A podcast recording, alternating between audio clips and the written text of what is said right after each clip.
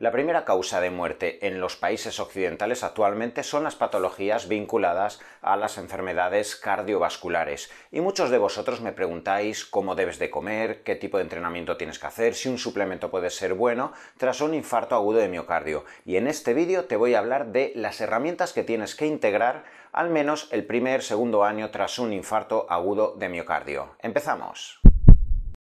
La patología cardiovascular está aumentando de forma epidemiológica en las últimas décadas. Prácticamente era inexistente hace tan solo 100 años, donde la gente se moría como consecuencia de infecciones, de desnutrición, de tuberculosis, etc. Pero desde los años 60-70 del pasado siglo va aumentando cada vez todas las patologías en torno a la disfunción arterial, a la aterosclerosis, a los infartos agudos de miocardio, a las patologías neurovasculares, que también tienen evidentemente ese vínculo con las placas de colesterol.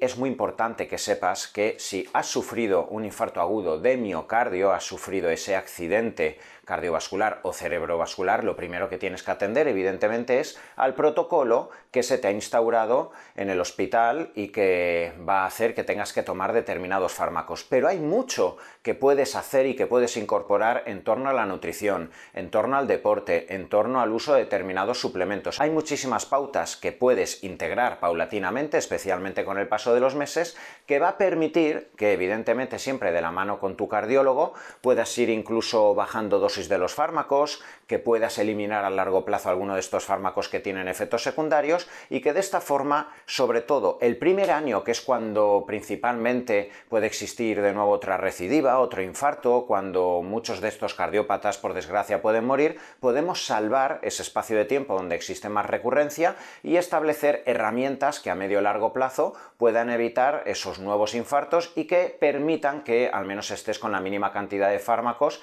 evitando los posibles efectos secundarios que estos tienen. Lo primero de lo que te quiero hablar es volver a insistir. Una vez tienes un infarto agudo de miocardio va a cambiar tu vida, vas a estar muy cansado, probablemente va a bajar muchísimo el FEBI, la capacidad funcional de tu ventrículo izquierdo, vas a estar con incapacidad para hacer deporte, cambia toda tu vida, tienes muchísimo miedo, eh, incluso empiezas a observar que al mínimo esfuerzo se te disparan las pulsaciones, empiezas a notar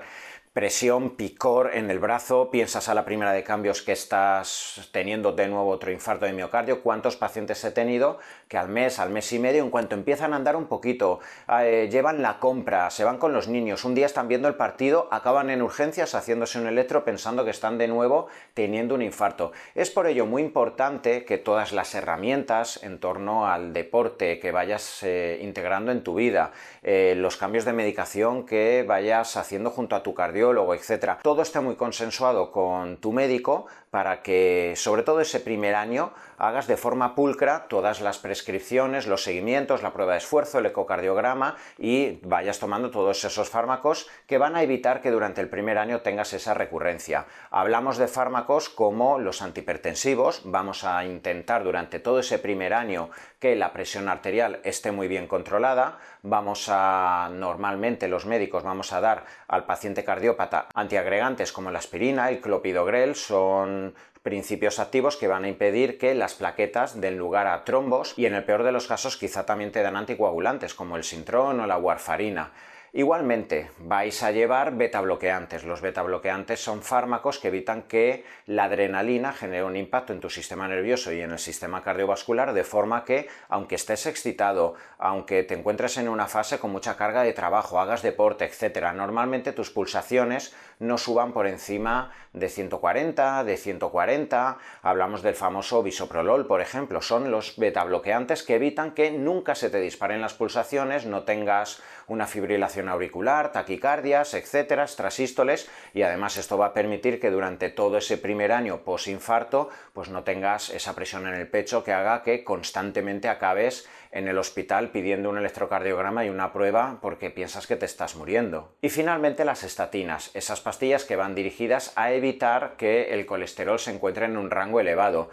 Es muy bien conocido por la medicina y la literatura científica que al menos el primer año y los primeros años tras un infarto agudo de miocardio hay que intentar que el colesterol esté por debajo de 130, 140 y el LDL por debajo de 70. Incluso hay guías cardiológicas que indican que el LDL debe estar por debajo de 50, lo cual lo veo bastante complicado. Esto implica tomar excesiva cantidad de estatina, hacer una dieta quizá demasiado pulcra, pero es bien conocido la importancia de que al menos tras el primer año del infarto agudo de miocardio es muy importante mantener a raya el colesterol para evitar su oxidación, la nueva formación de placas de aterosclerosis y la nueva incidencia de eventos cardiovasculares. Este sería el cuadro general de fármacos con el que va a salir prácticamente todo cardiópata. A partir de aquí, durante todo el año, irá teniendo pruebas de ecografía, se irá verificando si su función cardíaca va subiendo, se le pueden hacer pruebas de esfuerzo,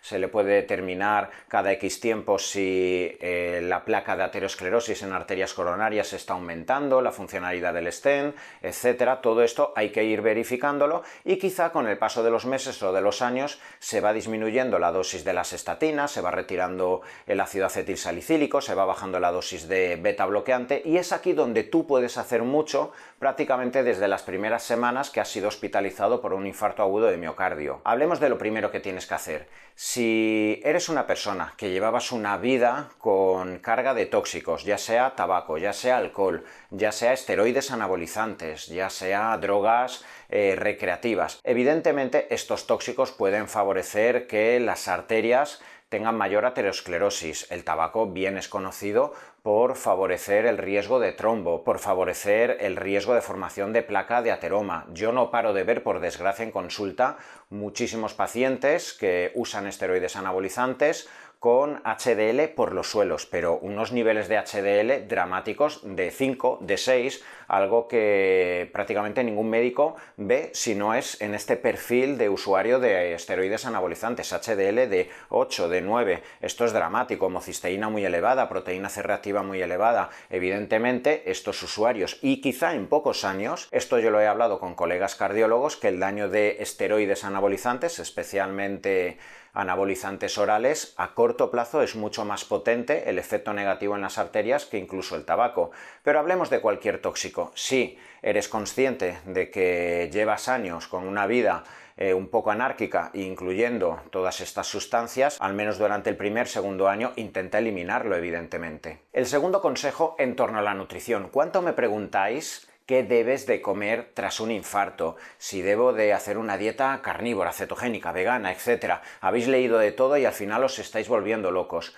Aquí particularmente pienso que eh, la literatura científica sí que está bastante inclinada a favor de una dieta muy alta rica en plantas, en carbohidratos de media carga glucémica como cereales integrales, como legumbres, especialmente con alta carga de hortaliza, de verdura. ¿Por qué? Porque este tipo de alimento vegano tiene una alta carga de fitonutrientes, de fitoquímicos, de betacaroteno, de magnesio, de vitamina C. Todos estos micronutrientes, minerales, vitaminas y fitoquímicos van a afectar al organismo de forma beneficiosa, modulando el sistema inmune, bajando la inflamación sistémica crónica de bajo grado que normalmente existe en el cardiópata, mejorando la funcionalidad del receptor periférico a la insulina y de hecho existen estudios donde tras un evento cardiovascular, el primer año con una dieta vegana, y sí que es cierto, con dos, tres tomas a lo largo de la semana de pescado azul. A este protocolo se le llama la dieta Ornis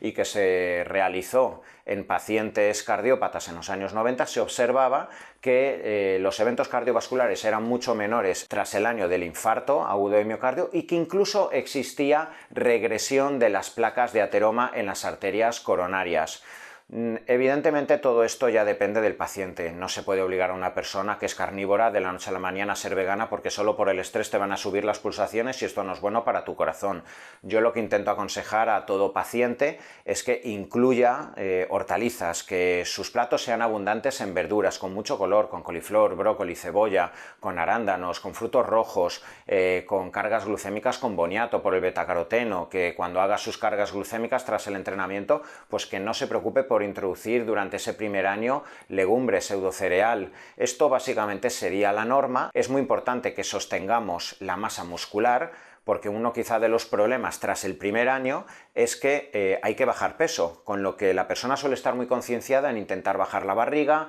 eh, eliminar el síndrome metabólico, la grasa visceral, que sabemos que está tan vinculada a la enfermedad eh, de aterosclerosis, y la persona baja mucho peso, pero quizá cayendo en un exceso de déficit calórico, quizá incluso no introduciendo la cantidad total de proteína que necesita la persona para mantener masa muscular. Y eso paradójicamente puede hacer que la persona baje peso, pero aún mantenga la grasa abdominal, que su composición corporal aún se altere más y acabe con más resistencia a la insulina y por eso el colesterol no le acaba de bajar y aún le sube más estatina. Es por eso muy importante que dentro de la alimentación, ya seas vegano, ya seas eh, omnívoro, etcétera, incluyas la cantidad suficiente, 1,3, 1,5, 1,7 gramos por kilo al día de proteína. Y muy importante, ¿Cuántos sois los que me preguntáis? ¿Pero grasa saturada se puede tomar posterior al infarto agudo de miocardio? No seamos extremistas. No pienso que algún huevo eh, a la semana te vaya a hacer daño. No pienso que la carne roja algún bistec que te tomes a lo largo de la semana vaya a impactar si finalmente todas las herramientas en conjunto más o menos las estás balanceando, estás bajando de peso, estás disminuyendo la grasa abdominal, harás deporte, de lo cual ahora te voy a ir hablando, vas vigilando tu medicación, lo llevas todo bien, ¿vale? Si te va a suponer mucho estrago no tomarte tus 2-3 huevos a lo largo de la semana y la carne roja, tómala, que no tiene por qué existir ningún tipo de problema. Pero cierto es que quizá yo ese primer año tras el evento cardiovascular no optaría por hacer una dieta cetogénica estricta, no optaría por hacer una dieta carnívora estricta con altísima carga de colesterol, porque fíjate qué paradoja, por un lado estás tomando estatinas guiado por tu cardiólogo, que es lo que debes de hacer, para eso has ido a él a atenderte y a que te guíe tras ese infarto agudo de miocardio y las guías clínicas nos indican que al menos ese primer año debemos intentar que el LDL esté por debajo de 70. Y aquí no vamos a entrar hasta qué punto el colesterol es el único dogma que se encuentra vinculado al infarto agudo de miocardio. Yo aquí pienso que eh, la enfermedad cardiovascular es multifactorial, depende de la inflamación crónica de bajo grado, de la inflamación de la capa íntima arterial, de las especies reactivas de oxígeno, los radicales libres, depende de la glicación, es decir, el depósito de glucosa en esas capas íntimas arteriales, pero también depende de que exista colesterol. La molécula del colesterol es una condición sine qua non que debe oxidarse para favorecer esa placa de arteriosclerosis. Entonces, al menos quizá ese primer año, tras el evento cardiovascular, debemos limitar al menos la cantidad de entrada de colesterol, lo cual nos permita bajar cuanto antes la cantidad de estatina que estamos tomando por los efectos secundarios severos, entre otras cosas, efectos musculares que tienen este tipo de fármacos. Hablemos del deporte. ¿Cuánto miedo podéis tener muchos de vosotros a hacer deporte? Entre otras porque os han dicho que no debéis de subir pulsaciones por encima de 125, de 130, 135 y si un día subís a 140 os volvéis locos pensando que mm, tenéis que ir a urgencias ya de nuevo y que algo funciona mal o que eh, esto es por culpa de que os han bajado los beta bloqueantes. No, prudencia. Ya existe un consenso eh, unánime a nivel de cardiología por el cual se insta a que el paciente que ha tenido un evento cardiovascular tenga que hacer deporte. Y aquí debe existir un deporte combinado, donde exista un ejercicio cardiovascular aeróbico y un ejercicio también de pesas que nos permita aumentar masa muscular, tener en cuenta que normalmente una persona cuando ha tenido un infarto agudo de miocardio suele perder masa muscular, primero por la estancia hospitalaria, segundo porque sale cansado, reventado, tiene luego mucho reposo, normalmente suele haber un declive de hormonas sexuales de testosterona tras un evento inflamatorio tan potente como es un infarto agudo de miocardio y hay que recuperar esa masa muscular porque entre otras esa masa muscular nos va a permitir seguir teniendo sensibilidad a la insulina, eh, disminuir triglicéridos, mejorar el perfil lipídico, que haya menos grasa visceral y es por eso que a las pocas semanas eh, ya puedes y debes ir haciendo ejercicio. Existen muchísimas unidades y centros de rehabilitación cardíaca eh, que te van a orientar, que incluso van a estar a tu lado mientras haces el ejercicio para que tú vayas conociendo tus sensaciones, vayas viendo cuando haces ejercicio, haces una mini sesión de ejercicio al fallo muscular, ejercicio de alta intensidad, crossfit, etcétera, donde te van a estar monitoreando y donde vas a aprender cómo debes hacer luego ya por tu cuenta el ejercicio cardiovascular y anaeróbico para que a medio o largo plazo, evidentemente, ese fármaco mm, gratuito que es el ejercicio pueda venir a coadyuvar a todo el tratamiento farmacológico que tengas. Hablemos de los suplementos. ¿Cuánto me preguntáis acerca de los suplementos ese primer año post-infarto. Aquí hablaríamos de tratamientos coadyuvantes, tratamientos coadyuvantes que van a hacer que siempre y cuando tu cardiólogo esté informado, quizás se pueden ir modulando las dosis de tus fármacos, a largo plazo se pueden retirar y eh, existen eh, productos que se pueden incorporar, pero vuelvo a repetirte, siempre debes trasladárselo a tu cardiólogo porque pueden existir efectos colaterales eh, en tu salud si tú tomas mucha cantidad de alguno de ellos, especialmente el omega 3. El omega 3 quizás sería un suplemento muy interesante para bajar la lipoinflamación, para disminuir los triglicéridos, para intentar prevenir la formación de nuevas placas de ateroma durante esos años posteriores, pero si tú estás tomando anticoagulantes, antiagregantes, el omega 3 ya de por sí es un anticoagulante y por encima de 3-4 gramos ya podría generar un aumento de anticoagulación, de forma que tú imagínate que tú esto no se lo comentas a tu médico y es más, como has leído que el omega 3 es muy beneficioso a nivel cardiovascular, tomas 8 gramos, 10 gramos porque piensas más es mejor, pues luego te das mínimos golpes, un accidente de tráfico, te vas a operar, no has dicho nada y realmente tienes un serio problema porque casi te desangras, así que no es una mala opción guiado por un nutricionista que puedas tomar tu omega 3, pero consúltalo con tu cardiólogo porque si estás con sintrón, si estás con eh, antiagregantes, etcétera, quizá hay que ir verificando cada X tiempo un cambio en la dosis para evitar esos sangrados espontáneos. Dentro de los suplementos que pueden ser interesantes tras esos infartos agudos de miocardio, también hablaríamos de eh, la natoquinasa, de determinadas enzimas proteolíticas que pueden evitar la formación de trombos. Últimamente se habla mucho de ellas y yo he visto protocolos eh, de algunos médicos integrativos donde incluyen ese año posterior al evento cardiovascular este tipo de enzimas que pueden funcionar de forma antitrombótica. Igualmente, si es tu caso, donde los vas a incluir, háblalo con tu cardiólogo por si igualmente tienes que hacer alguna modulación de algún tipo de fármaco. Y especialmente lo que principalmente podemos trabajar en cuanto a la suplementación, y aquí relativamente puedes tener bastante seguridad, son los sensibilizadores a la insulina. Tened en cuenta que el síndrome metabólico, la acumulación de grasa visceral se encuentra totalmente vinculada a la alteración del perfil lipídico y el desarrollo de la inflamación y de la placa de ateroma, de forma que sensibilizadores a la insulina como la berberina o el ácido alfa-lipoico pueden venir muy bien en ese contexto donde haces una dieta baja en carbohidrato, donde haces deporte y donde poco a poco queremos ir reduciendo la inflamación del tejido adiposo para que paralelamente pues el LDL, los triglicéridos, la glucosa en ayunas, la glicación, todo aquello que tiene que ver con desequilibrios metabólicos vaya mejorando. Uno de los últimos puntos de los que te quiero hablar cuando te hagas tus análisis a las semanas, a los meses tras el infarto agudo de miocardio, quieres hacer deporte, quieres hacer tu dieta y seguir el plan terapéutico que tu médico o tu nutricionista te está proponiendo. Vigila tus hormonas. He visto en muchas ocasiones tras los infartos agudos de miocardio cómo muchas personas pueden tener déficit de testosterona,